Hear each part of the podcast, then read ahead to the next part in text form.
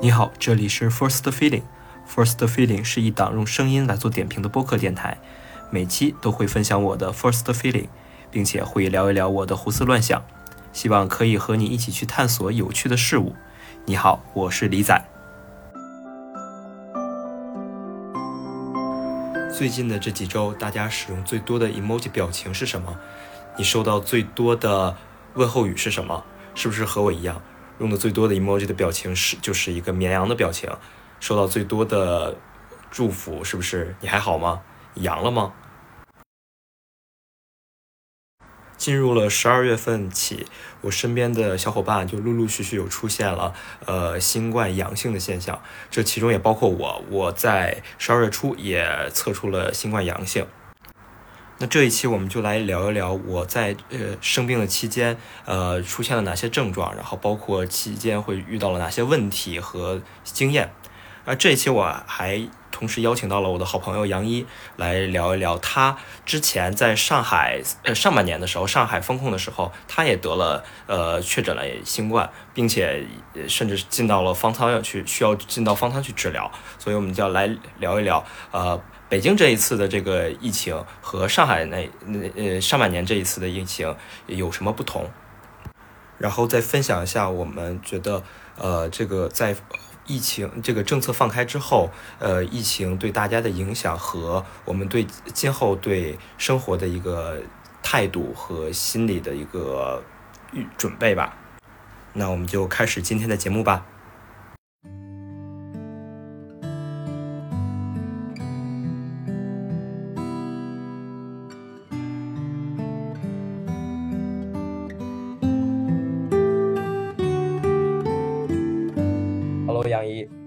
Hello，李仔，各位 First Feeling 的听众，大家好。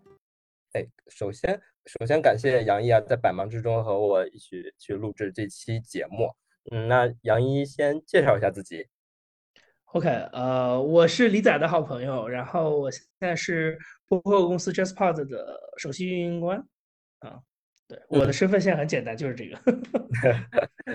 首先，我还是先先感谢一下杨一啊。那那个，因为我。呃，杨一应该属于我，呃，进入播客界的一个引路人，然后包括我这个节目的成立，包括包括这个节目的，甚至这个节目的名字都是杨一有提过一些建议，所以啊，还是首先还是先感谢杨一啊，那个，然后嗯。在在今年四月份的时候，就在上海疫情最严重的时候，然后看你发朋友圈说自己已经确诊了新冠，然后甚至还进进到了方舱去治疗，我还挺惊讶，你还惊讶的，因为你是我身边第一个这个确诊得新冠的人，呃，但是咱俩真的很少去聊这方面的事情啊，嗯，就所以就借这个机会，然后去。呃，这呃聊一聊你的那个，在这个这段期间，你从确诊到最后康复这个段子的一个过程，好不好？可以啊，没问题。嗯，呃，我自己其实就是当时应该是四月八号，我记得应该是那样，那个时候在家里做抗原自测，然后测出来是两条杠，就是阳了嘛。那那个时候因为主要是那个时间背景比较特殊，就是因为上海是三月底四月初的时候开始就是全面封控。然后，呃，就等于那个时候，我们我当时应该是已经在家里待了一个礼拜了，就是没有完全没有出门的待了一个礼拜了。对，然后呢，就是唯一每呃唯一出门的机会就是，呃，隔一天下楼做一次核酸，然后在小区里面排队做那种，然后中间其实没有跟，就是就没有再有任何跟其他人接触的机会了，所以就所以当时得的时候其实还挺。挺意外的，就是我现在仔细想想看，我觉得就是首先确实是比较意外，就是说因为几乎没有什么跟外人接触的机会，但是最后还是得了。但是呢，当时我觉得也没有特别的，就是说被吓到，就是还是比较冷静，因为那段时间实际上网上我不知道那个时候就是你你的听众，因为有可能很多是在北京啊，就是如果你有上海的听众，其实大家那个时候是有印象，就是说，呃。一号开始全面封了之后，其实网上朋友圈里就各种各样的事情就就开始出现了，尤其是到了我印象当中应该是四月三号、四号、五号以后，因为那个时候本来是说呃封三天，呃，对，封三好像是封三天，两天还是三天。然后本来是说就是有一个时间段，有一个时间点是可以解封的，但后来没有按时解封，所以那个时候就开始，因为就就开始网上开始很多的这种就比较负面的新新闻开始出来，就是有很多人开始说啊家里没吃的了，或者是什么什么之类的。那然后当时就开始有一个说法是说，呃，就是为什么我在家里待了一个礼拜还是阳了？就那时候我记得四呃，我当时阳的前几天，我是有在朋友圈里什么的时候看到这种视频。或者是说有人发这个东西，或者是转发别人的这种经历的，就是，就是就是就是，然后大家会指责说，你虽然号称是这个风控，但是其实你隔一天还要下去做核酸，然后你核酸就是一个聚集的场所，所以就是所有的你可能一个社区里面的人当中任何一个阳性没有及时查出来的，然后就是那个就会变成一个就是很高风险的一个地方，所以当时我我我是觉得就是说。得这件事情本身，我我刚刚说的就是我发现我得，我是挺意外的。但是呢，实际上你又觉得这个事儿没有什么特别让你吃惊的地方，因为就是相当于之前有一个心理建设，就是就是别人是有这种情况发生的，那只能说我比较倒霉，就是我刚好也成为另外一个案例，就是说有可能是在呃跟这个就是邻居在一块儿排队的时候，排队做核酸的时候得了得了阳性，所以那个时候。呃，那但是当时因为实际上网上关于各种转运啊这些事情已经炒的很多了，就是包括一些上海这边那时候我记得网上有很多暴力执法什么的，所以那个时候四月八号当时新闻一出来，呃，不是就是我们俩就是就是这个就这个我跟我朋友嘛住在一块儿，然后我们俩的这个抗原呃抗原做了是阳性之后，我们的第一反应就是得想办法去解决它，就是因为那个时候之前在网上已经有很多。各种各样的新闻，包括就说呃，你一定会被转到方舱去，然后包括那个时候，我记得那时候也看到一些徐汇区或者是别的一些地方，就是有很多居民跟呃街道或者是警察之间发生冲突，然后就是比如说呃，当时有很多的，也开始有一些新闻说啊，这个转运的规模量很大，可能方舱挤不下了，然后很多人就开始在网上晒说啊，我们这个可能在家里关了好几天，然后阳着也转不了，但是呢又就是。就是包括可能好了什么还是得转，所以那个时候就是网上这种消息已经特别特别多了。我记得那时候一个礼拜，就是你可以看到很多这种事情。所以呢，我觉得当时我跟我朋友就比较冷静，就是说第一个想到的事情就是我得赶快做一个准备，是我有可能今天就要就要去方舱，然后那我得做什么？所以那个时候其实是很快的开始做这些事情。那嗯，所以其实就没有怎么特别去。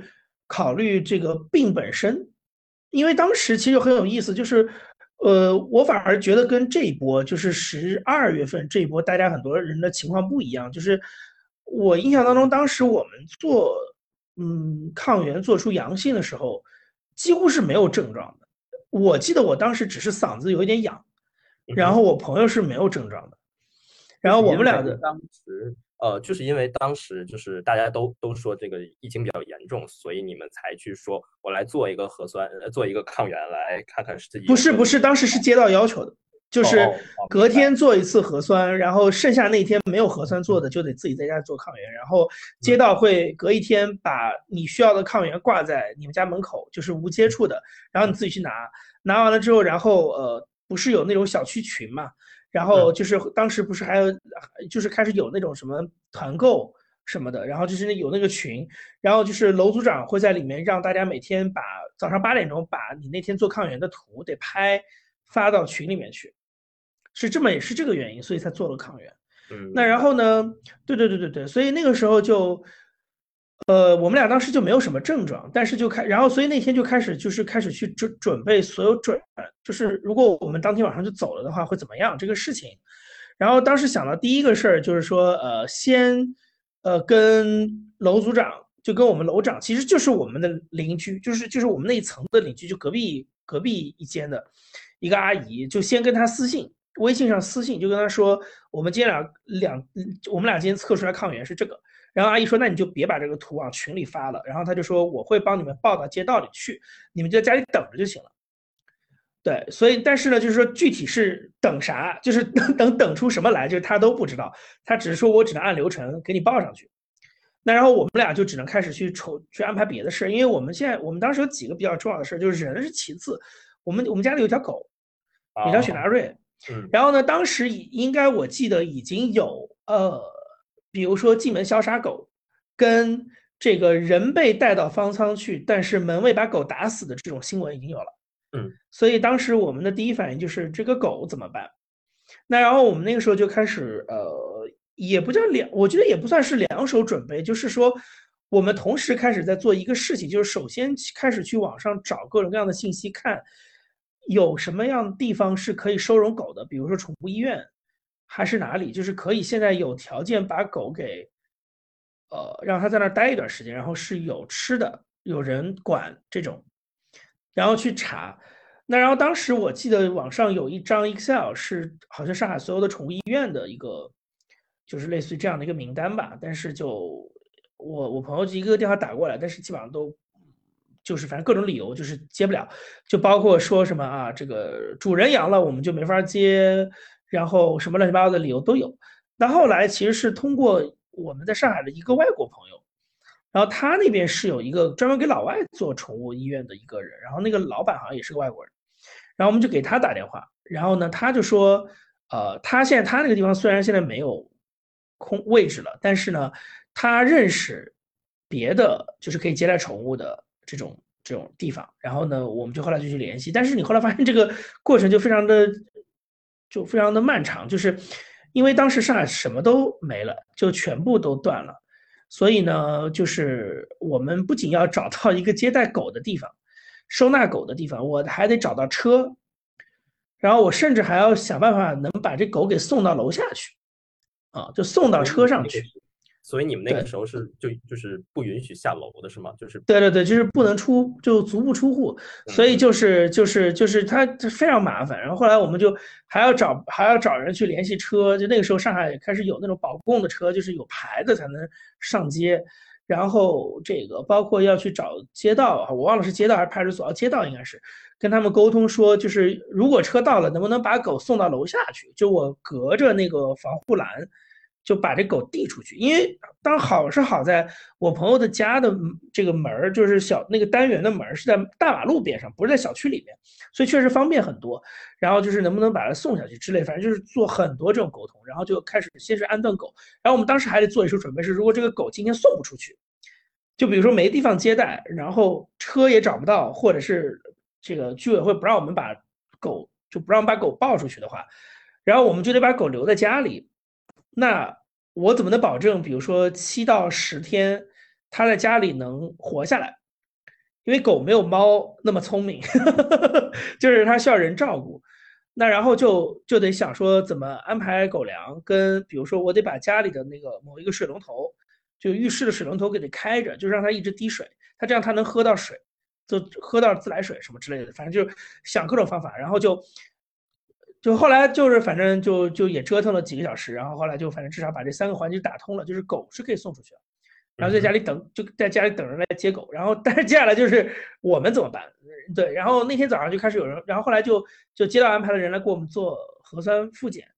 然后检完了之后也没有说法，反正就就就捅了一下就走了嘛。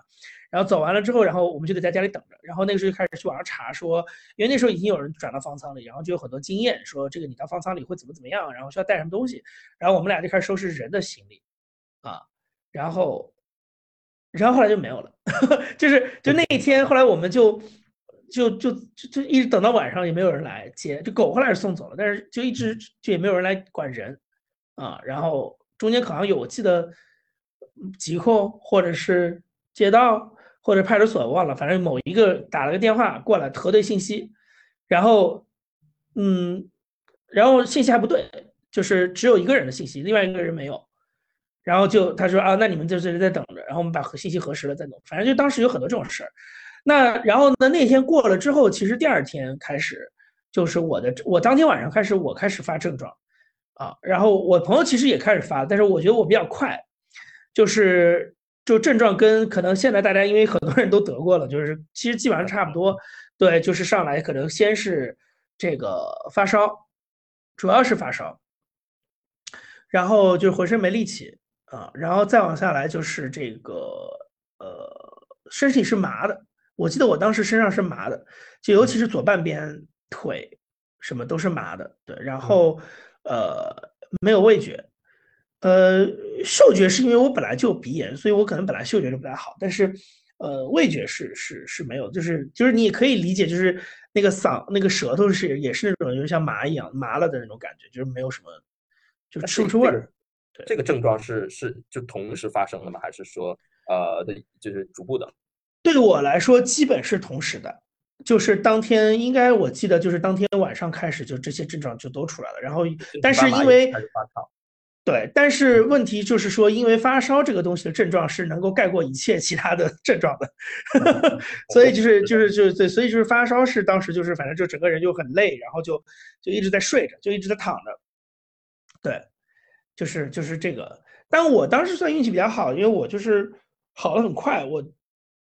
睡了一觉，就睡了一大觉，嗯，就可能睡到第二天中午，然后起来以后，基本上烧就退了，嗯，当然，但是也只能凭感觉，因为我家里没有温度计，我家里也没有药，就是也没有任何药，然后，然后呃，就是对，就只能扛过去，就只能扛着喝水，所以当时就我只是能感觉说，就是我我能知道的事情是我头没有前一天那么晕了。啊，就是身上稍微有点有点劲，有点劲儿，就是大概这个样子。但是接下来就是，但是我朋友那边就就开始，他就开始症状整个发起来，他就是在床上躺着，然后就是发烧。他好像后来大概至少得烧了三天。那你烧了几天呢？一天一晚上。一天。嗯，我就烧了一晚上。明白。啊啊，然后就基本上，所以我我我自己的话，其实最强烈的就是那一天。那后来的话，其实就我觉得就是慢慢恢复嘛，就是就就像正常的这种头疼脑热一样，就是说你最急的那一段过去之后，你后面其实也是要慢慢恢复。比如说我味觉还有这个麻，这个身上麻这个东西可能还是有好几天。然后呢，当时就因为我们平常有一个好朋友，他是个中医，就是一个很年轻的一个一个中医。然后呃，然后就是我也不知道为什么，就是因为上海那时候所有的快递跟外卖全部就闪送什么全部都停了。但是他那个医院是可以送出药来的，就是而且从通过顺丰，我记得是送出把药送出来，所以当时他就帮我们，就我们把一些症状跟他说，因为就是因为平常会去他那儿看嘛，然后我们俩的体质什么他也都知道，所以他就就直接给我们俩就开药，然后那以前去就以前如果吃中药的话是他们那边会代煎嘛，那现在就是也没有这个条件了，就等于他就是尽量把药给我们送到家里来。啊，然后，呃，然后就这个这个叫啥？然后就我们自己煮，嗯，所以我觉得就是还是运气挺好的，就是因为，呃，我朋友的家的门洞在边上，在路边上，所以他有人送到楼下，我们溜下去就可以把这个东西拿上来。对，如果像很多人当时是住在那种很大的小区里面，就是里面管得很严，门口还有各种。保安什么的话，那我估计这个药我也是拿不到的，对，所以那个时候就就是就是这个东西，然后，嗯，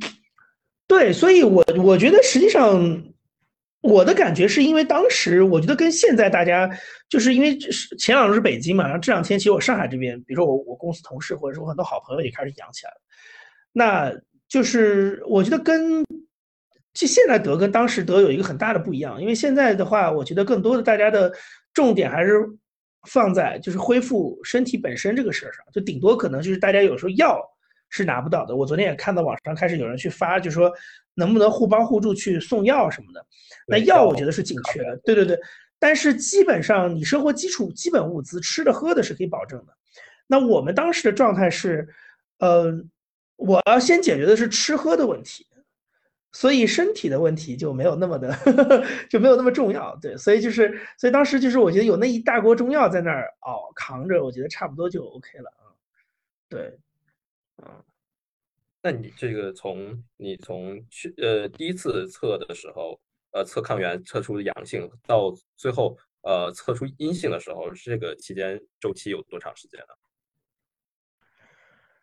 嗯，六天。就是就是自己家，因为中间也没有办法，就是也就虽然楼下隔一天还是有人做核酸，但是我们是不能下去的。然后中间也没有再安排人上来给我们单独做核酸，所以我也我们也不知道我们核酸检出来是什么样。但是就是因为家里有抗原，然后街道也会给我们发抗原，所以就抗原还是可以做的。然后抗原就是后来我我印象当中应该是到第六天，呃，抗原就转阴了。但是那但是直到第六天我们俩还在家里待着，就还没有去方舱。对，嗯 嗯。那你们俩的症状基本是属于，就除了除了他发烧会比较多一点以外，就是其实其他的症状都差不多，是吗？对，而且我印象当中，他好像当时也没有说他身体麻什么的，好像麻只有我是麻的，然后他他就是嗯没有胃口，就没没没没办法吃东西。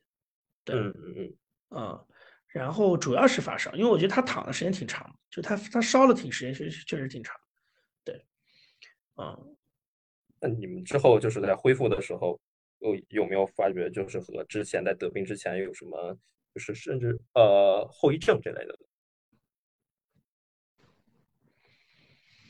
后遗症的话，好像没有，好像没有什么特别的后遗症，就基本上到，比如说我们抗原转阴的时候，当时主要的症状都都已经消了，就是刚才说的主要的这些症状就都消了，就是人比较正常了，对。就和和之前得那个那个确诊之前是基本是相同的。对，而且因为我我我自己是二月底的时候，当时是得过一个就是正儿八经得过一次感冒，就重感冒，所以我当时是觉得就是整个新冠的这个就是症状其实没有那次重感冒严重，因为我当时重感冒还烧了好几天，然后还有什么流鼻涕啊什么乱七八糟的，这这我我得新冠就比较感觉比较简单，就是它整个症状就比较简单，我我印象当中只是嗓子疼。好像我没有，好像我没有一直咳嗽流鼻涕啊，然后就是嗓子疼发烧，会有痰吗？这些让我想一想，好像没有，好像没有痰，就是嗓子是干的。嗯嗯，对，明白。你们比较庆幸的就是没有什么太呃其他的一些基础病。啊，对对对对对对，这可能会好，对，确实是那个。然后就基本上在当时就是也没有任何，就刚刚说了，就是也没有任何西药的情况下，就是靠那大包中药 就扛着。对，多亏了那那几包中药。对，是的。啊，然后对，然后然后当时其实莲花清瘟也没有，就是就是虽然当时大家会说说啊，就吃莲花清瘟，但是莲花清瘟我们也买不到的。所以那个时候也是推崇的，就是主要的治新冠的药也是莲花清瘟。嗯，对，然后但是就是当时我记得我问街道，我我们问过街道，然后街道说他们也没有莲花清。对，嗯，那你们进到最后进到那个呃方舱的时候，他们有给你们发药吗？方舱当时不是发药，方舱就是方舱里面就是呃莲花清瘟水管够，就是 所以就是你如果需要莲花清瘟，你就随时去拿。因为实际上我我们后来我我后来在我那个方舱，我我其实稍微。观察了一下，就是首先我那个方舱它其实不是一个严格意义上的方舱，因为方舱实际上是个医院，嗯，所以医院的话它是有标准的。然后我记得当时说了一个标准是每百个病人有三个医护。我们当时那个方舱是平均，因为每天有人进出嘛，我每天会数一数，嗯，平均下来大概是一百七到一百八十人，就同时在那个里面。然后呃，一共是三个护士。所以实际上，我们那个严格意义上，它不是一个方舱医院，它是个转运站。然后转运站，其实我后来研究下来，就是它的功能，当时其实就是因为有很多轻症跟嗯无症状，就是他们就是这些人，其实相当于就是你就是靠自愈，就是你也没有基础疾病，然后你也不需要得到极就是非常重的治疗。所以你没有必要去医院，那你其实就是把你从健康人拉中把它提溜出来，然后就放在这儿，然后你就自己好就可以了。所以其实当时也没有什么治疗，就是你如果真的有什么不舒服，因为我我当时那个方舱是个游泳池嘛，就游泳池的边上那一圈躺着的都是就是比如说老年人，或者是说就是还还在有症状的，比如说还在烧的人。那那些人就是，如果你有需要的话，你旁边就是医生，你就可以让他过来看看。但是实际上他也没有什么治疗，他就是帮你测个体温，然后看看有没有什么，比如说并发症之类的吧。然后那也就是让你吃吃莲花清瘟，休息休息，多喝水，就是这个样子。那像我们这种基本上已经就好的差不多的话，那就是对你，如果你需要药，你就去拿就行。所以基本上也没有说他强制你说一定要吃。这些都没有，就是你就是自自自取。那你们就是出方舱的一个标准是什么呀？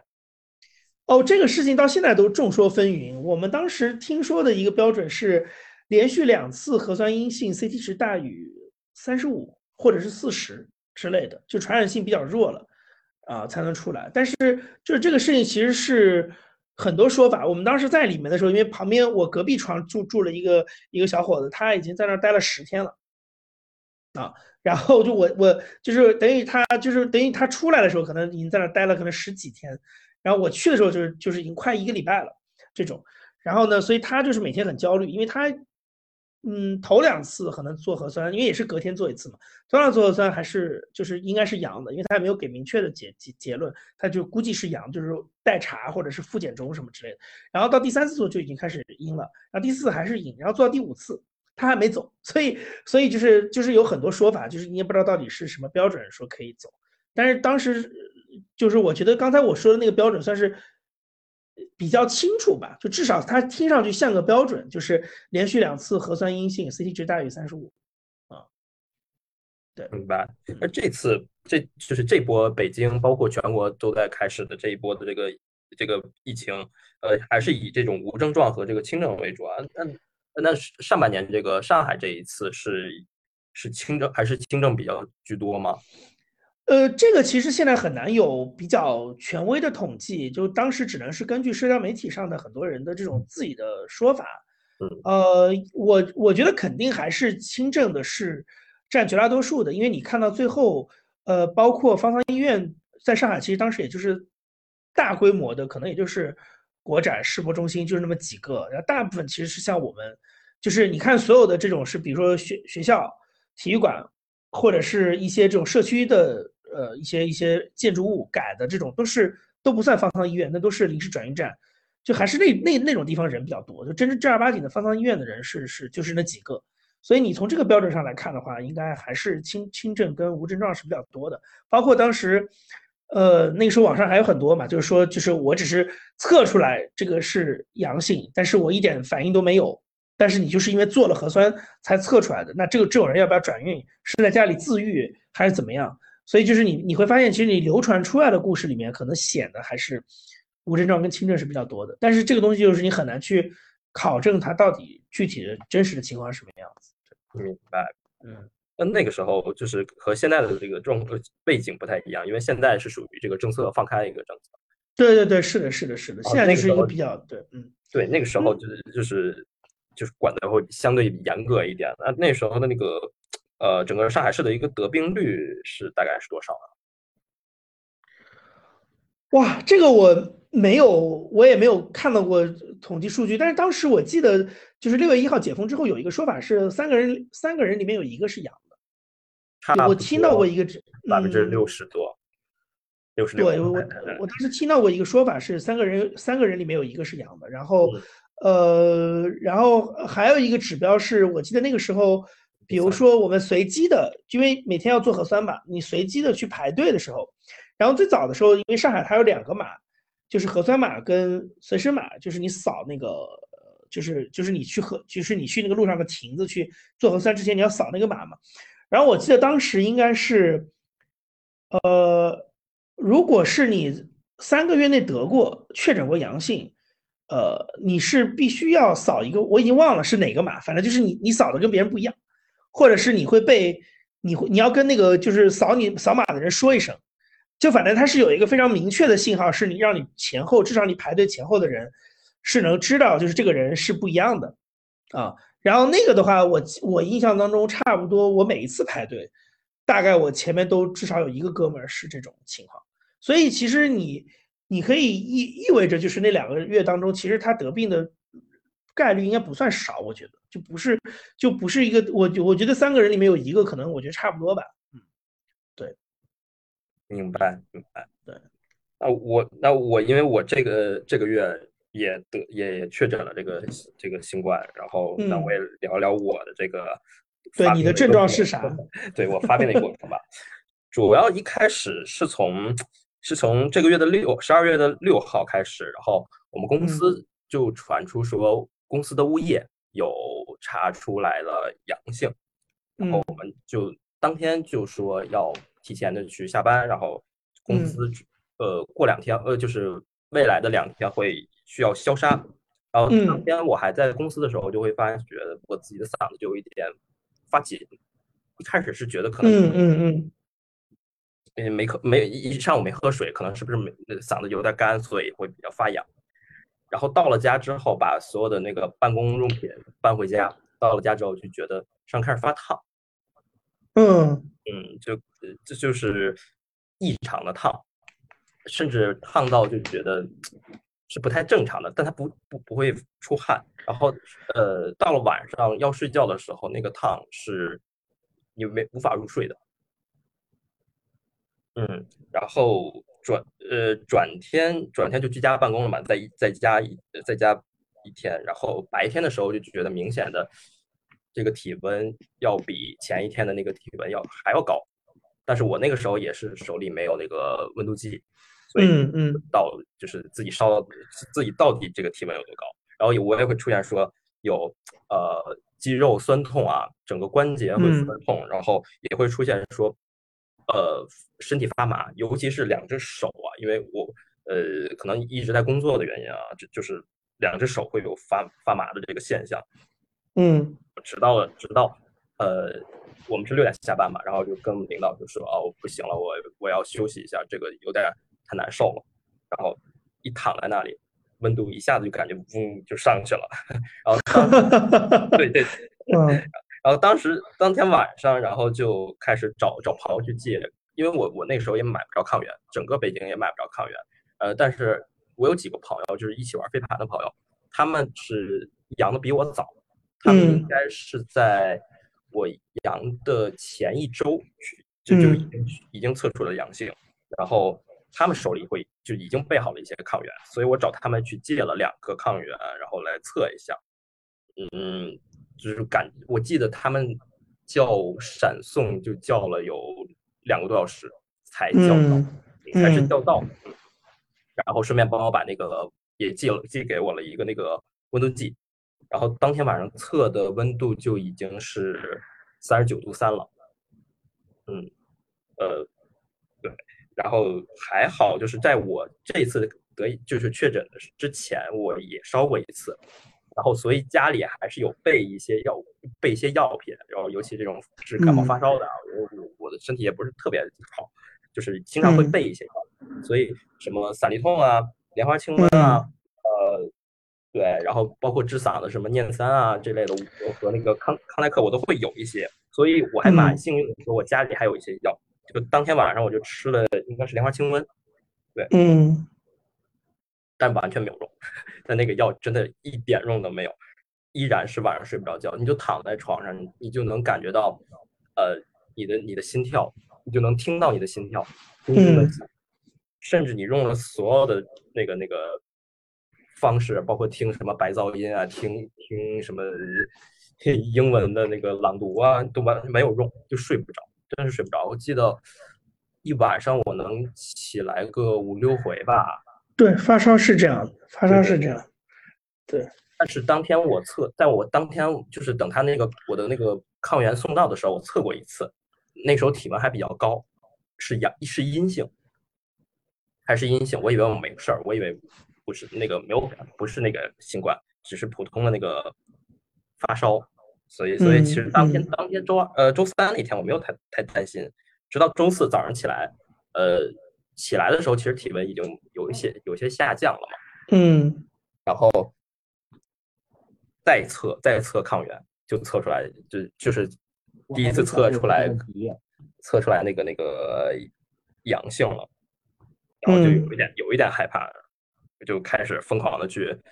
去查资料啊。然后那个时候其实已经开始推，就是抖音啊这种社交媒体上已经已经推了一些什么关于。呃，新冠的一些症状啊，包括你要做些什么准备啊，要吃什么药啊这类的东西。然后当天就是大量的喝水，不停的喝水，然后吃一些呃，就是有维 C 的一些水果。嗯，对，然后呃，对，然后就就只能休息嘛，就不停的就就是呃不停的休息，然后但还是没有用，就是你的烧一直就是反反复复的在呃就是退烧，然后又升体温又升高，然后退烧又升高，就一天都是在这样的一个过程。所以他，所以你大概这个就是你光这个退，就是光发烧，这个就是烧了又退，退了又烧，这个大概你前后多长时间？几天？呃，有三天。我和网上就是说的那个新冠的那个症状是一模一样的，对，完全一样。甚至到了后期，我就可以拿着那个图，然后看，哦，我明天鼻子要那个那个鼻子要要堵塞了啊，我嗓子要疼了，我都可以有一个预兆，就特别的神奇。对，然后当天当天晚上，呃，烧了第二天的晚上的时候，已经烧到了三十九度四，三十九度八，嗯嗯，将近到四十度了，然后。就开始吃散利痛，捂汗，嗯，开始捂，就是让自己排汗嘛。嗯，对，是发烧是这样，对，对，稍微有一点点作用吧，但是还是依然睡不着。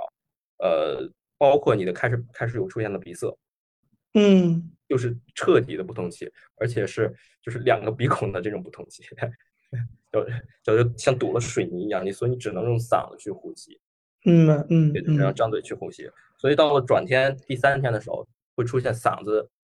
会有一点点疼，但这种就是刀片儿是吧？呃不，但不是，但不是那种发炎的疼，是就觉得干，就是因为我我之我之前嗓子会经常出现咽炎这个现象。嗯，明白明白。但我但我感觉这次的这个这个疼不是咽炎，仅仅是因为嗓子疼，然后也出现了说有痰，就是你会觉得这个痰堵在这里无法呼吸。反正这种这种症状基本上延续到延续了三天，到第三天其实已经烧的不高了，就是呃最高应该是到第二天，第三天其实基本就是烧到了三十三十七度五到三十八度五之间，也是这样反的，嗯，然后也吃了一粒的三粒痛，就是只在晚上吃，然后继续的大量喝水，大量的喝水，让自己的把这个呃热量散发出去。到了到了呃第四天就开始就彻底的不烧了，就有一点退烧了，基本上会维持在一个三十七度左右的一个这样的样子。嗯。嗯，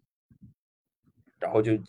但是你的鼻呃你的这个鼻塞和这个嗓子这个有痰的这个现象会更严重，然后包括会出现有鼻涕啊这样的现象，然后我在。我我以为我我我是觉得我不发烧了是不是好一点？然后我就去中日的时候，就是应该是啊第一次测出阳性的第四天，我测了一个抗原，但还是阳性的，嗯，然后其实到最后的这几天，他的症状基本没有了，就是其实就属于纯阳，然后最后两天就是也是在喝水、休息、喝水、休息，然后。时不时的会，就是每天会出去一次，出外出一次。虽然虽然自己阳了，但是我就会找一个，就是越反正也睡不着觉嘛，越高峰就是半夜，然后去月黑，对月黑风高的时候，然后夜黑风高夜，对对对，捂得严严实实的，然后把口罩什么防护都做好，然后趁着没人的时候出去溜一圈，然后顺便把这个呃屋内的空气换一下。因为你还是待了一天，这屋里这个空气还是不太不太好的嘛。嗯，换一下空气，然后基本上到了第七天的上午，然后所有的症状都没有了啊，也不是所有的没有了，就是你你觉得就是身上比较轻松了，但是嗯，鼻塞呀这个还是有，包括咳嗽，呃都会有，有年痰都会有。但是我测了一下，第七天的上午就已经就是抗原已经转阴了。嗯嗯嗯嗯嗯。嗯，这就是一个我这个就是得病的一个过程吧。但但你转阴之后，你转阴你转阴之后的话，你是就症状马上就都没有了吗？还是说还是有一些症状？还是有的，是有的。就是所有的什么呃之前留下的一些鼻塞呀、呃咳嗽啊、有痰啊，呃都会有，甚至出现了呃脑雾的现象。就是是啥是啥脑脑雾是啥？就是。你躺躺在床上，我不知道是不是我烧的时间过长还是怎么样，就是你起来时候会有点晕，就像低血糖。低血糖对，啊，OK，甚至甚至觉得就是眼前会有一点点发白，然后也出现过说，呃呃，记忆力不好。哦，我明白，因为我我说心里话，我我我我觉得我当时我四月份得的时候，我好像觉得就是我那个时候就觉得这不是个事儿，嗯，就是我那时候就是就我当时就是把新冠当就是一个重感冒看的，所以对你你你包括你之前跟我聊的时候，你问我的症状，我就觉得我只能记住一些大段的，就我不太会特别记住，包括你像你说的脑雾这些，嗯嗯，我就不会特别。有什么印象？是因为我觉得好像我当时没有必要去，就是我没有那个意识，说我好像需要把这些细节记下来。嗯，你你懂我意思吗？因为就是我刚才说，就是有有就别的事儿可能更都更多，就是就这个就是身体本身的这个反应。就我当时反正我我就刚刚说的那个，就我第一反应就是哦，这症状没有我二月底那次难受，所以我当时就觉得那也就也就这么回事儿，所以就我就不会有那么多细节的症状。就是有印象，对，嗯，也可能你刚才说的那些什么有点像低血糖那种什么眼睛一片白什么的，也可能我也是有的，嗯，但我可能当时觉得，那发烧不都是这样吗？就是就是谁发烧 头两天这个脑子就是这个眼睛就是整个就是眼皮都是耷拉的，你知道吗？就是你对，因为你发烧烧长的时候是你你看到光，包括你刷手机也一样，就是你看那个屏幕，你都觉得眼睛要瞎了，你知道，就是那种感觉。就是就是你发烧不都是这样吗？所以我当时好像就可能就没有那么，就是那么对这个东西印象深刻。而且你那个时候就的心态就是，哎，那你就顺着身体来吧。比如说你躺在那儿，然后你又睡不着，那你你必然你就是想把手机拿起来。那可能你当时刷刷手机，你觉得眼睛难受，或者是人也挺想吐的，你就把它割下来了，然后你就继续就是烧着，然后发呆，就是。就是你，你其实这个整个人的状态，就是你就你就顺着他的那个，就是顺着你身身体的那些想法走，就你不会特别的去，呃，对，就是你不会特别去逆着他干，所以我就会觉得，那就就是，所以就导致说我可能也就是对于你刚才，我就我的颗粒度是不会像你刚才讲的那么细的，嗯，因为比如毕竟我们这个就比较也比较就是最新的嘛，刚刚得嘛，也没有间隔太长时间了，你就已经。也也隔了那么长时间，甚至说，就是你们那个时候可能更关注的是说我物资买不到，是吧？对，就是那些事，我可能关注过，更关心那些事。对，对对对对对。其实我我也想刚才更正你一下，就是我现在的北京，呃，可能还好一点，但是当在我当时得病的时候，其实物资也不是那么的好买到啊，尤其药品，呃，抗原药品是最严重的，就基本上买不到。然后你要等在网上买的话，基本要等个一周的时候才发货。嗯嗯嗯，对我现我甚至现在的我买的一些药现在还没有发。然后 对，然后你在你买的任何的一些网上购物的那些东西，全部都停在了那个呃快递站、分拨中心什么的啊。要不不给你发，要不就停在他那个地方，就所有都就出不来。然后包括你在网上的那些生鲜的那些 app 上去买的一些东西。嗯，那个时候小呃，就是他的外卖小哥，他也是出现了说阳的嘛，小哥也送不了，就跟上海这两天是一样。是上小哥很 忙，另另外一个是小哥很少，就送不过来。对，是的。多人，呃，所有的早上，我我我好应该没有上海那么严重，但是每天也也会出现说抢抢菜的现象。我每天早上早晨也是晚上睡不着嘛，然后你就会提。提醒自己啊，我早上六点我要去抢菜，抢菜，必须要抢菜。然后我要去买水，嗯，我必须要买水，因为你要大量的喝水。我基本上我病的这一周一天一桶水，所以你要嗯你要备好你充足的水，然后备好你要吃什么。但是我觉嗯，你说啊，你说，但是但是那个你你你是你得病的时候，其实你没有力气去做饭的嘛，然后你。你你周末的你你中午啊晚上你还是要点外卖的，基本上所有的外卖你要提前一个小时以上去点，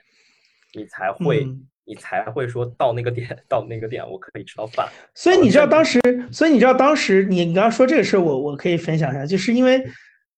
我们当时就是你得自己做饭，因为没有外卖，然后就我反而觉得就是比较好的事情，就是因为我们俩当时都没啥味觉，所以好像也不是特别想吃饭。尤其是我朋友，就他等于躺了三天，他基本上就除了喝药之外就没有怎么进食，因为他就是没有胃口。然后我反而觉得就是哦，那也挺好的。就第一就是我也不不一定做得动饭，第二就是家里也没那么多东西可以烧，那就反而省了嘛。对，所以你们也是 也是也是说，就是发病的时候，他的你的那个那个胃口不是那么的好，是不是？我觉得当时其实挺有意思的，就是因为我们当时发现自己阳之前就已经在愁，就是就是东西没了这个事儿，就是东西快没了这个事情，所以所以当时就我我们俩后来就觉得说得病其实也挺好，就是你相当于就是你身体也不是那么想吃东西，那你就相当于就省了好几顿饭，像他基本上就省了可能七八顿，我至少省了三顿是有的，然后你也不吃饭吗？对，就是就是可以，就是不怎么，或者说不需要那种，就是你需要弄得很复杂，就是烧一顿饭那种，就是他顶顶多就是说你可能喝点是麦片什么之类的就过过这种，然后然后然后还有一个，但是我觉得最最重要的事情就是你的食欲没有你健康的时候那么大，所以你的你相当于你家里的这些粮食就可以省着吃，啊，这一点我觉得就很奇怪的一点，就是说，同时我们这一波呃阳了的人，我就属于就是。呃，食欲很差很差型。嗯，我觉得我本身我的之前的食量就不不太大，这次反倒呃甚至更差。就是 我原来点了一份外卖，点了一个汉堡，我这一次能吃一半就已经很不错了。但是有的人就会出现说，我我我得病了之后，我我胃口反常的答案是吗？对，很大，会吃两人份甚至三人份的菜，说吃了 得了个病能长。长十几斤，然后我反倒是瘦了五斤，啊，就瘦的很。他们说你就是前两天朋友见到我说你怎么会这么瘦？我说就纯饿下来的，真的吃不下去。就是真的是每个人和每个人的就是情况啊症状真都不一样。对，是的，是的，嗯嗯。那你们俩会出现说当时得完病之后会出现体能不好的现象吗？我觉得后来恢复就是稍微就是就是你就正常的身体恢复就就好了，好像也没有说特别体能不咋地。因为我们后来就是抗原测阴了之后，第二天就去方舱了嘛。啊，OK，对，基本上也进了方舱，也基本上也没什么运动。我觉没有没有没有去方舱其实反而有运动，因为我我们在家里的时候，我屋里很小，就是我不可能每天就也出不去。但是我去方舱，因为那是游泳池。所以我们每天就吃完饭就可以围着游泳池来回走，来回走，来回走，就就反而有运动。然后，但是就是问题就是说他也没有那么多体能上的消耗，就基本上就是那个。但是但是去方舱，因为就是他晚上也不关灯啥的，就是你可能也睡不太好。所以我觉得我还行，但我朋友就属于那种就是，就他他接下来他紧接着那个礼拜就是因为在方舱，就是没有一天是睡好的，所以他经济他精神也不是特别的好。但是呢，好好在就是我们至少一天三顿是有饭吃的。就是不用愁这个烧饭啊什么这些事儿，那就是对，所以就是就生活比较规律啊，就是可能稍稍微感觉上稍微至少在那一段时间就相比较，我们俩如果还窝在家里，即使我们康复了的话，我觉得在那边的生活质量肯定是比在家里要好一点。对，就我觉得对对对，所以我觉得可能也，反正至少对我来说啊，我是觉得有助于我的康复的。对啊，明白明白，因为我我这次得了之后就是。会明显感觉说，呃，平时去拎一些重物，你会觉得就是你肌肉会很酸痛，啊，要很痛。然后包括说我前两天恢复，包括今天也去去去锻炼了嘛，体能、你的力量远远不如以前。甚至说我跳跳去跳 Super Monkey 的时候，就是我一直在咳，就这种咳不不是因为说说那个那个那个得病那个咳啊，这就是你说有痰，就就是痰。乳出来了，然后但你又不能吐了，当场吐，然后就一直在喝水，一直在喝水。但它这个东西是不是就是说，就是古时候人说这个病去如抽丝，就是你这种病本来就是好的比较慢。是的，说据说他们说至少得五个礼拜啊，倒没那么久，没那么久啊，十五天啊，十五天之后才能有呃恢复这样大量大量的这个大强度的一个运动吧，要不会。很容易得这个心肌炎。啊，明白，嗯，对，所以还是说，就是得了，呃，就是复呃那个转转阴了之后，还是需要再养一段时间的。这个就你，因为你这个就对于我们俩来说就看不出来，因为虽然我平常不去健身房，但我朋友去健身房，嗯，但是那段时间就是他出不了门，健身房也是关着的，所以就看不出来，完全看不出来。然后他在他在家里待着的时候，也不会说，就是还要什么什么做什么什么铺个瑜伽垫在地上什么的也没有。就我觉得就比较正常吧，对。反倒进了方舱，让你们去就变成了一个养养病的一个过程，是吧？我觉得至少对我来说是有一点，所以方舱可能，嗯，对很多人说方舱是属于休息不太好，但对我来说的，就是说，因为我不是那么难睡觉，啊，然后我觉得就还行吧，肯定没有在家里睡得那么舒服，但我觉得就还行。但是呢，因为你方舱里的话呢，就是说，第一不用愁吃的问题，第二呢，就是活动空间比家里要大，而且你只要不要离开那个游泳池，其实你怎么怎么着都行，就是你想干啥都行，啊，然后地方也比较大，另外就是那边是有人的，就是那边周围你不有临临床的，你可以跟他聊天啊什么的，所以就相对就感觉比较像是，就是我觉得至少相对于那个时候来说，是个比较正常的一个生活环境。嗯，就跟你，因为我就是觉得现在我周围朋友得，就是我或者是我这么说吧，就是我觉得现在大家就是最近这段时这这这几周，你看朋友圈里大家都在讨论，就是我又阳了什么这些事情。我觉得更多的事情，因为是现在大家就是其实别的方面没有那么多愁的事儿，但我还是强调啊，就是因为我看到有人是缺药的，所以有可能对，有可能药是个问题，但是比如说至少没有人再让你就不出门儿。或者是再让你去方舱，就是你基本上你你你你正常出门呼吸个空气，只要你还有精力啊，或者是说你的你早早两个小时点外卖，你还是能吃得上饭。就是我觉得大家更多的是把这个东西关注在就是你身体不舒服这个事情本身，嗯，回归到个体上，就是就是就是为啥为啥我就现在就能理解为啥我们俩今天会聊这一期，就是因为我觉得是因为确实有很多的听众是。就是你在你在得的这个过程当中，你其实关注到的是你身体本身所受到的折磨。这就是为什么我我刚才跟你聊的时候，我就忽然有一个感觉，就是我发现我得我得新冠那段时间，我所有的记忆都不在这个病上，就病占据我的比例是很小的。你现在让我大环境，我因为我我们当时的那个状态，你要应对别的事儿太多了，就是那些事儿，而且这个难度之高，就是那远远比这个身体恢复要难得多。就是你身体恢复再怎么着，你对吧？你按照现在这个说法，你有一张长图，七天，每天什么症状，你就数日子过呗。然后你家里有抗原，你就测呗。就是你测到它一条杠，就这事儿就结束了。但是我们那那个时候，就是说，你不是说你病好了就完了，病好可能根本就不意味着任何事儿，就是别的事儿。所以对我来讲，我就对这病本身的记忆就比较淡，就我觉得它可能只占到我可能百分之二十，啊，更多的是。更多的是这段时间你们生活的一些变化。对啊，就是那个时候要应对的各种各样别的问题。就我觉得那个那个就是就是我是真的觉得跟就是七个月前跟七个月后大家讨论这个事儿，我觉得语境很不一样。对，是的。就现在大家真的是关注的是这个病本身，所以我我反而是觉得说，就是我我我会。就是那天，就前两天咱俩聊的时候，我就在想说，我就其实这两天一直在好奇这个事儿，就为什么大家觉得因为得了个新冠就特别去关注这些症状的事情？因为坦白来说，其实单就症状本身来说，我我其实还是觉得它就是一个重感冒或者是一个大号流感的状态。因为如果你没有不不是老人，不是小孩，没有基础疾病，实际上对于就是成年的就青壮年来说。就是你再严重，也就是其实还是按照那个，就是你刚才说的那个七天、十四天那个东西在走嘛。就你不太会超出太多的，但是你会发现，就大家就是好像对这事儿特别关心。但实际上，就是你正常以前你得你得重感冒的时候，你也不会那么关心症状。对对对，就是就是就是，但是实际上你看，大家现在比如说你你因因为现在好像新冠还是没有特效药的嘛，所以实际上。你能抢到的药，对吧？或者说你要去抢的那个药，本质上还是治生发烧、治感冒、治鼻塞、治肌肉酸疼，对吧？布洛芬这种治肌肉肌肉酸疼缓释胶囊，就是它还是治症状的药，它不是治新冠的药。所以就是我我是就觉得就嗯，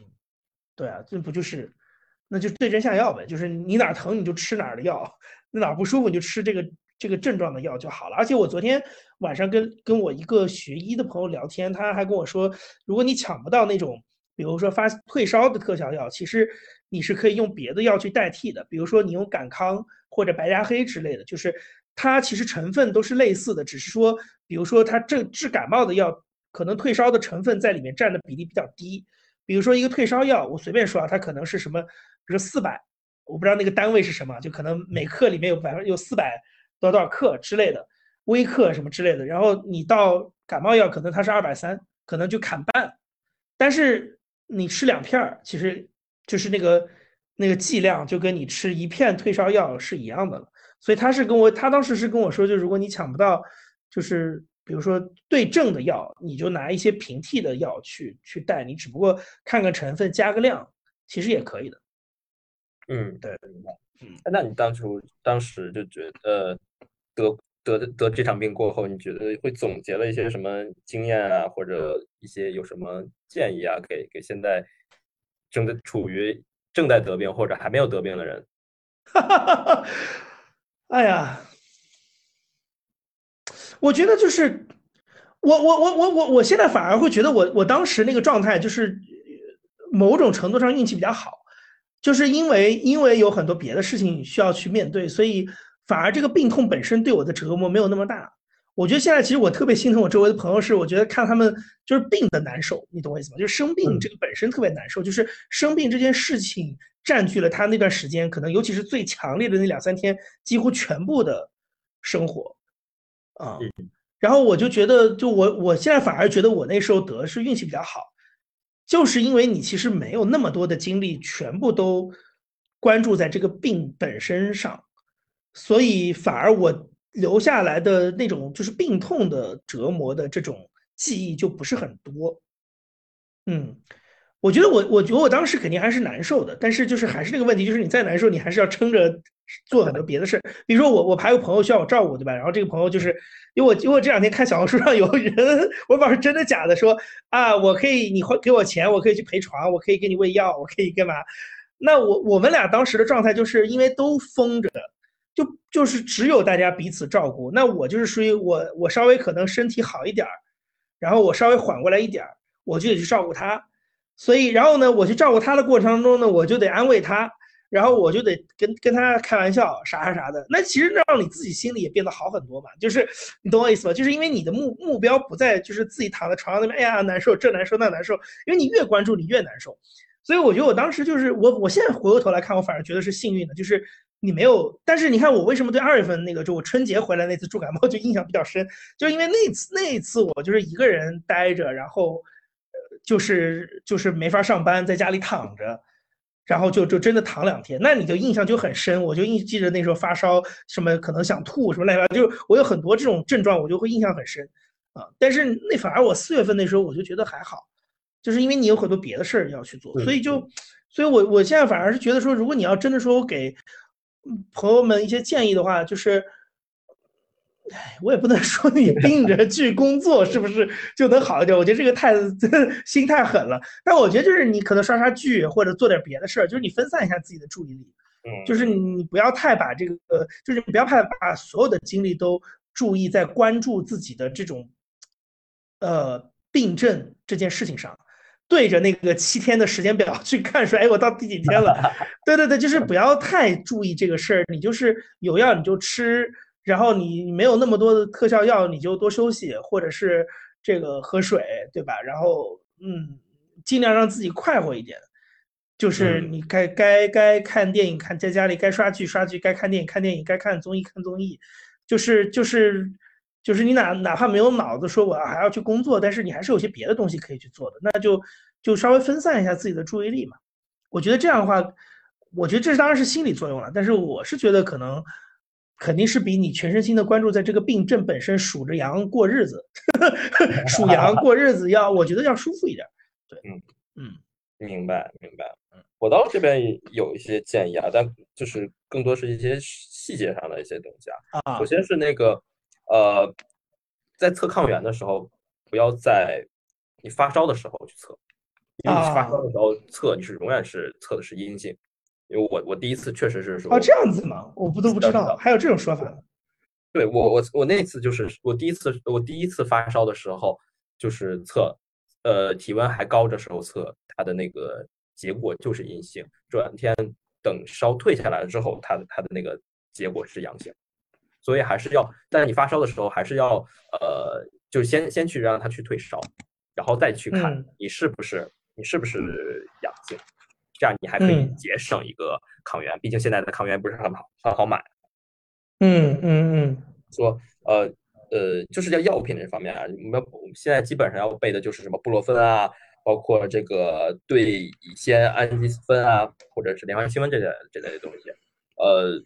这几种药选择一个就好，不要不要同时吃，这样会对你的是肝啊还是肾脏啊就会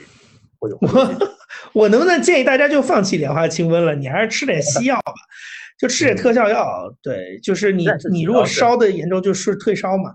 对，现在主要是有什么药先能吃什么药啊？对对对对对对对对对对对，是的，这个是比较主要的。那那你同时如果这些都有的话，就选择一个吃。对对，就不要不要那个这个这个，不要不要就是重在一起吃哈。还有一个就是说，呃，现在药包括抗原不是很好去抢嘛。呃，现在可能北京还好一点，就是我今天去药店，好像呃，莲花清瘟可以买到了，嗯，就是有些有些基础的药基本就可以买到了。但是不知道其他城市是不是，包括我们家这边，哦，天津。就是还是这个药还是比较紧张的，还不不太容易买到。哦，我当时就基本上就是，呃，身边的一些小伙伴，然后互帮互助，然后就是你有什么药你不用了，然后我闪送给你。然后包括我现在我有些朋友，呃，北京的也好，然后外地的也好，说我没有抗原了，我正好我那时候买的抗原，然后我都好了，然后才到的，也用不上了，然后就就给他们先寄走。让他们去用，所以就是在这个阶阶段，如果不好买的情况下，大家可以去，就是就是利用身边的人脉关系，然后大家一起互帮互助，然后度过这个难关吧。嗯嗯嗯。还有一个就是说，呃，因为我上周的时候回家了，回天津了。嗯。等刚回到家之后，我爸自测的那个抗原就阳性了。嗯。然后过了一段时间。我奶又发烧了，但是没有测，我估计八八九不离十了。就我的呃建议就是说，如果家庭这种，呃，就是家庭内部会出现说多个是，即便是一个，也要戴好口罩，做好通风，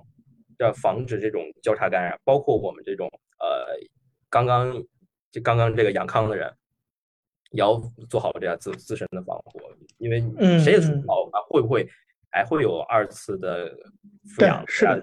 对，是是每个人的体质都不一样，对，对对对对对，所以说就是你复阳了，呃，你你你你阳康了之后，你还是要戴好口罩，不管你是呃去上班也好，和家人呃在就户外也好，还是需要做好防护，包括在在家庭如果出现的话，也是我很建议，如果条件允许的话，还是不要住在同一个房间内，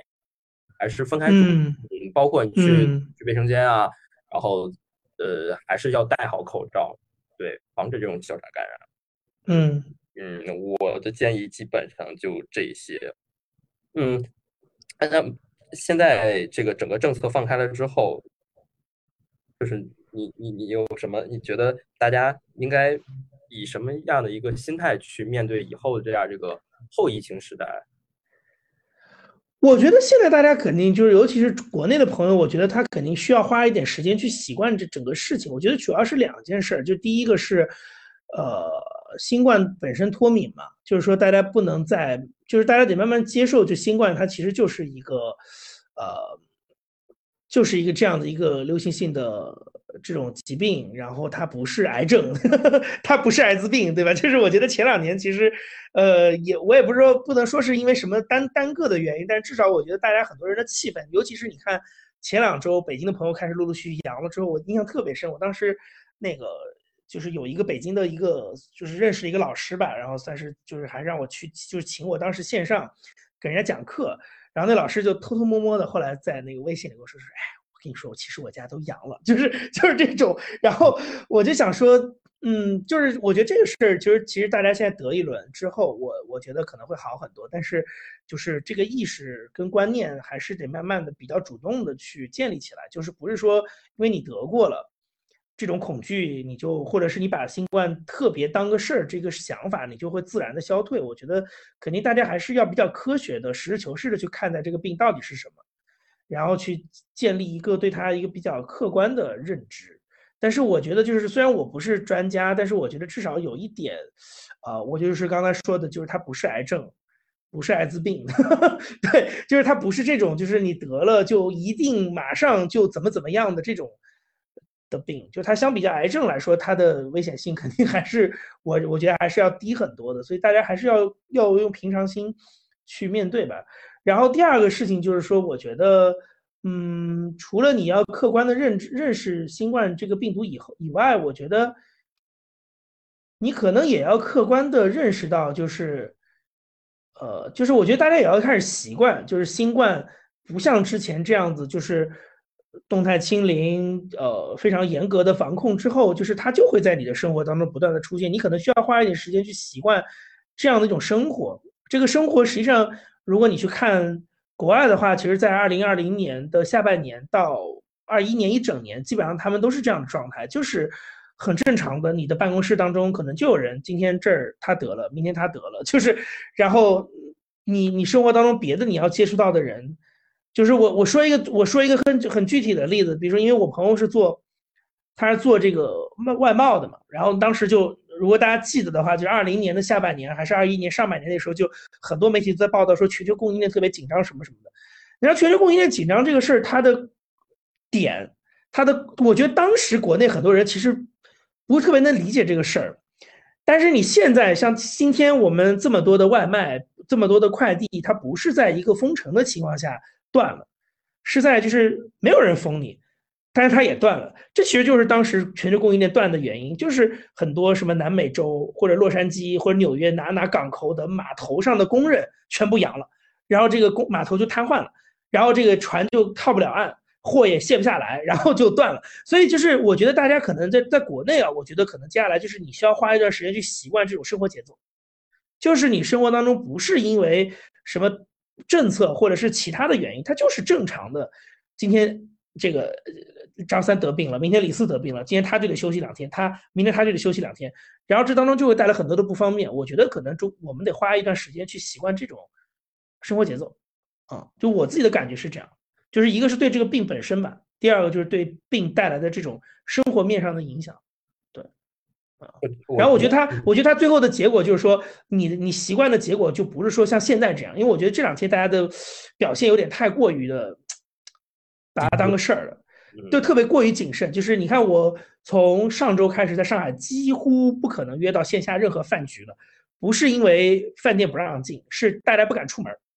然后前两天我看北京的朋友圈在晒说街上没有车什么的，我不知道这两天怎么样。上海我今天开始出现，我今天中午出门，我我办公室楼下是在上海非常繁忙的街道，上面一辆车都没有，就几乎跟什么五月份、六月份是一样的。那但是这个是自发的。所以我觉得就是现在大家一开始就会很紧张，但是我觉得你可能接下来就是大家都得过一轮，然后你也都经历过这一波以后，那你也得知道，就这事不会这么快就结束。所 以它即使在国外大家说什么躺平了、完全放开了，都已经可能大半年了，但是也不是说这个病就没了，它还是有的。所以就是你可能慢慢要习惯这个这种生活，你就不能像现在这么样过度的去反应。难道你？接下来永远不出门了嘛，对吧？那那那，然后或者说没有特效药，你打不到最新的疫苗，难道你就不出门了吗？就我觉得这个心态肯定是要经过一段时间之后，慢慢大家是要调试过来的。包括说这个，比如说对家里面老人的这种保护啊什么的，我觉得这些都会慢慢慢慢调整过来。我觉得这两个事儿可能是，嗯，我觉得就是，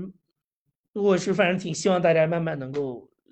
就比较就还是那四个字：实事求是。就是实事求是的看待这个事情，对，嗯，对我我觉得更多的就是说这个后免疫的这个后疫情的时代嘛，呃，现在身边人阳的人越来越多了嘛，但是还是觉得说，呃，大家还是需要做好防护，即便说我现在已经呃阳过一次了，但是你的免疫力和呃据报道啊，还是说就是只有其实只有三个月到六个月的时间。嗯嗯，是的，包括包括，我觉得我我觉得我是一个指标，就是我我这次录完之后不幸中招的话，那就可以告诉大家，就是只有三到六个月。好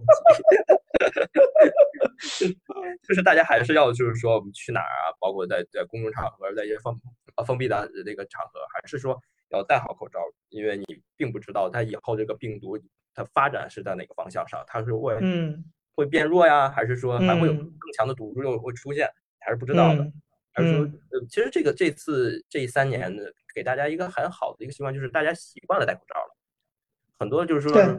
我有鼻炎，我我我经常会说我嗓子疼，今年戴上口罩，我就发现我发病少了，或者说我今年鼻炎就不犯了。所以这这个也是一个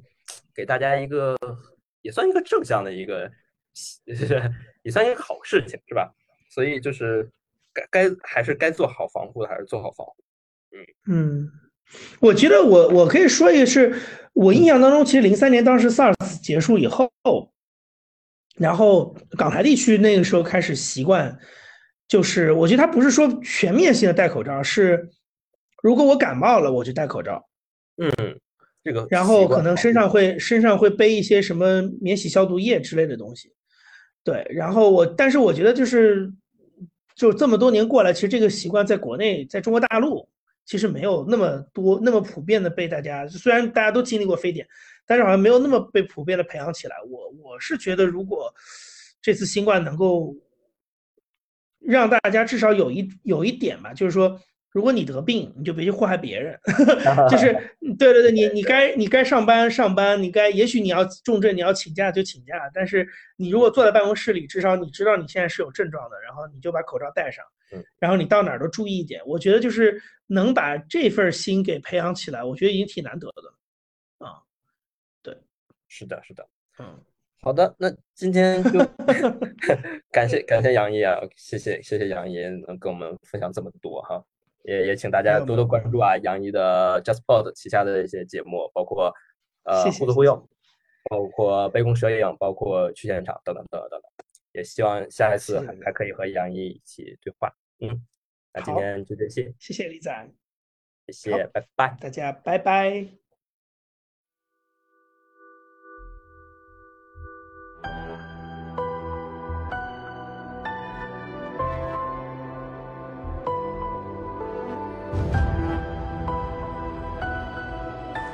以上就是本期节目的所有内容。